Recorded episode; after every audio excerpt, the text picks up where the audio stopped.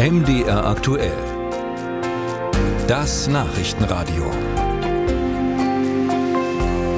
Wussten Sie, dass in Deutschland 41 Millionen Menschen eine Brille tragen? So sagt es der Zentralverband der Augenoptiker Deutschlands. Manche brauchen sie nur zum Lesen oder zum Autofahren, andere benötigen sie im Alltag immer.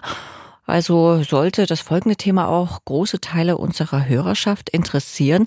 Die Stiftung Warntest hat die Arbeit der großen Optikerunternehmen unter die Lupe genommen, darunter Apollo Vielmann, aber auch der Internetanbieter Brillen.de mit dem Ergebnis, es hapert bei deren Leistungen.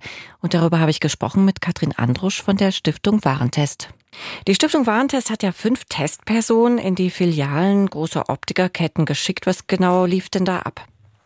Genau, wir haben fünf äh, Testerinnen und Tester in die sechs umsatzstärksten äh, Augenoptikerketten geschickt. Diese Testpersonen hatten unterschiedliche Fehlsichtigkeiten und unterschiedliche Bedürfnisse an ihre Brille.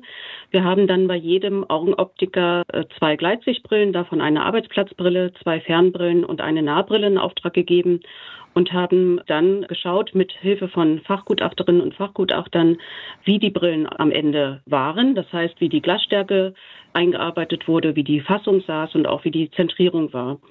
Mhm. Und, und äh, daraus hat sich dann das Testqualitätsurteil mhm. ergeben. Ja, und was, erstmal kurz zusammengefasst, was ist denn gut gelaufen?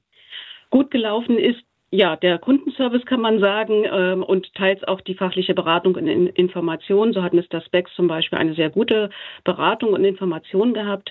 Ähm, wir mussten auch nicht allzu lange warten, bis auf einige Ausnahmen auf die Brillen. Auch die Termine, die vereinbart worden waren zur Sehtestbestimmung in den Filialen, mhm. auch das hat ganz gut geklappt. Mhm was beim Kundenservice eher kritisch zu sehen ist, wenn eine Brille voraus äh, anzubezahlen ist ähm, oder ganz zu bezahlen ist. Auch das machen einige Anbieter im Test. Ähm, das ist nicht so gut. Mhm. Äh, da wünschen wir uns eine Rechnung. Also im Bereich Kundenservice ähm, waren es gemischte Ergebnisse, aber ja. es war akzeptabel. Und an mhm. einer Stelle hat es ja wirklich ganz besonders gehapert. An welcher denn? Ja, im Zentrum des Tests stand natürlich die Qualität der Brillen. Und bei der Qualität der Brillen spielen vier Bereiche ähm, eine Rolle. Die Glasstärkenbestimmung, die Zentrierung, die Fassungsanpassung und die Brillenfertigung. Und wir haben insbesondere bei der Fassungsanpassung deutliche Mängel gesehen. Alle Anbieter haben hier mit einem ausreichend abgeschnitten. Das heißt, die Brillen rutschten zum Teil, sie drückten, äh, sie wackelten und das ist äh, nicht für die Sehqualität optimal. Äh, das heißt, die Zentrierung, die in die Brille eingearbeitet ist, also der schärfste Punkt des mhm. Sehens, kann dann natürlich auch verrutschen. Ja, wenn die Brille auf die Nase rutscht, dann äh, ist auch der scharfe Punkt des Sehens nicht mehr gegeben. Und sie kann drücken zu Kopfschmerzen führen, wenn zum Beispiel die Brille nicht richtig an die Hinteroranatomie angepasst mhm. ist. Na, das klingt ja nicht so gut ausreichend für alle äh, Teilnehmer dieser Untersuchung. Worauf sollte man denn achten, wenn man sich eine Brille machen lässt, dass man eben nicht mit einer wackelnden, schlecht sitzenden sitzenden Brille dann den Laden verlässt?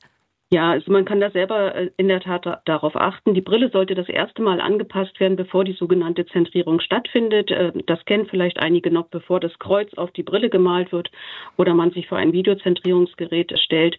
Davor sollte die Brille das erste Mal angepasst werden, damit sie dann auch wirklich fest sitzt und dort sitzt, wo, wo man auch später durchschaut.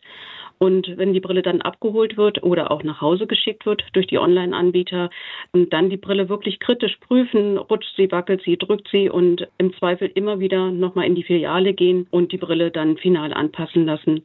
Mhm. Ansonsten kann man auch, was den Sehstärkenbereich betrifft, auch das ist ja etwas, wo der Kunde viel mitarbeiten muss, weil mhm. äh, die sogenannte subjektive Sehstärkenbestimmung ja stattfindet.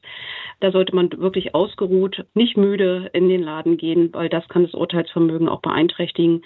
Manchmal spielen auch Krankheiten und Medikamente eine Rolle, die ähm, die Sehstärken beeinflussen. Das sollte man dann auch kommunizieren.